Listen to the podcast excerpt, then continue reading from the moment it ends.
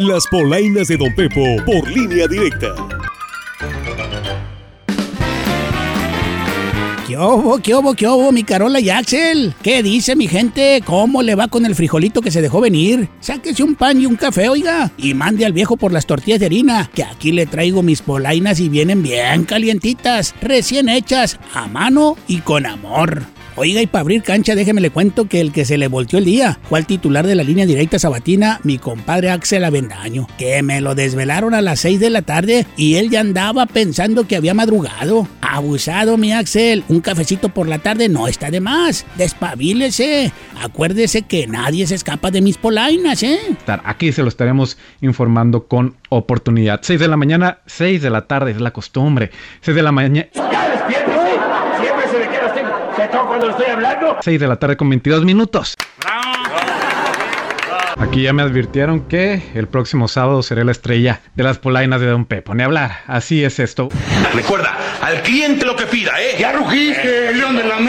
Ah, oiga, y el que también cayó en mis polainas fue mi amigo Rogelio Félix. Sí, el reportero de la línea directa, que dice que le sale caro a su esposa porque se come más de 15 tortillas diarias. Come como pelón de hospicio este chamaco y la tortilla nomás sube de precio, pero Rogelio no le baja la tragadera. Come como si se las pusieran de turruna a este muchacho, ¿no? De regalo, pues. ¿Cuántas tortillas se puede saber en cada sentada te comes? No, pues yo realmente a la tortilla no le bajo el presupuesto. Ah, porque ya viste cómo anda la cosa esta de la inflamación. ¿Inflamación? Sí, pues que todo está carísimo. Inflación. Bueno. No lo vas a creer, pero yo me probé como unas más de 15 tortillas diarias. Tengo un hambre de lobo siberiano que si me pusieran una vaca enfrente me la comía. Bueno, era un decir, prefiero ser vegetariano. A ver, a ver, a ver, escuché bien. ¿Cuántas? Alrededor de unas 15 o un poquito más. Uh, Yo creo que saqué mal la cuenta, yo creo que me, me como más. entonces son jamás. Es que realmente no sé qué hacer, hijo, si llorar o reír o ponerme a comer. Ah, y el que andaba dando un rondín por la línea directa en entrevista con Víctor Torres es el alcalde de Culiacán, Chuy Estrada Ferreiro. Pero llegando, llegando, como que le apretaba el cubrebocas o quería hablar a calzón quitado. Porque no nomás llegó y se lo quería quitar. El cubrebocas, mi gente, ¿eh? El cubrebocas. Ay, pues le dijeron que nomás nos iba a poder. Así que abuchayo, mi alcalde, ¿eh? Acuérdese que todavía andamos en pandemia. Presidente, muy buenos días, ¿cómo le va? Buenos días, Víctor. Buenos días, el auditorio. Muchas gracias por la invitación. ¿Puedo quitarme el- la Eh. máscara? ¿Pero qué significa? Significa peligro. ¿Oyeron bien? ¡Peligro! Yo, sugiero que no. No me la pues, quito. es- Muy buena idea.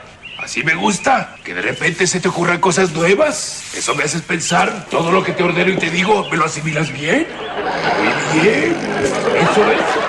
Oiga, y al que ya le está fallando el carburador es al Ferrari de los presidentes. Sí, el santo entre los santos, Andrés Manuel López Obrador, quien se encontró con su verdadero enemigo, y no es Calderón, sino la palabra circunscripción, que me lo dejó todo ciclado. Es más, todos pensaban que se había trabado la mañanera, pero era mi precio al que se le fue la señal, oiga. se tenía que vivir en la misma circunscripción. ¿Qué?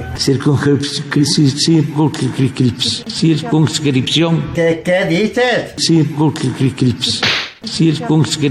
Tranquilo, viejito, tranquilo, ya descanse. Ya deje de luchar. Ya usted no está para estos trotes. En serio, descanse. Échenle un vaso de agua a mi presi que ya le dio la garrotera. ¡Qué caray, mi presi! Hay que practicar más trabalenguas para que no se me haga bolas con las palabras y me hable de corridito. Échale ganas. Y bueno, mi gente, hasta aquí se las voy a dejar. Ustedes pónganse bien truchas, porque si no...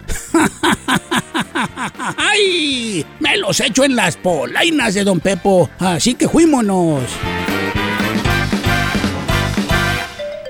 Sigue la diversión noticiosa en las próximas Polainas de Don Pepo.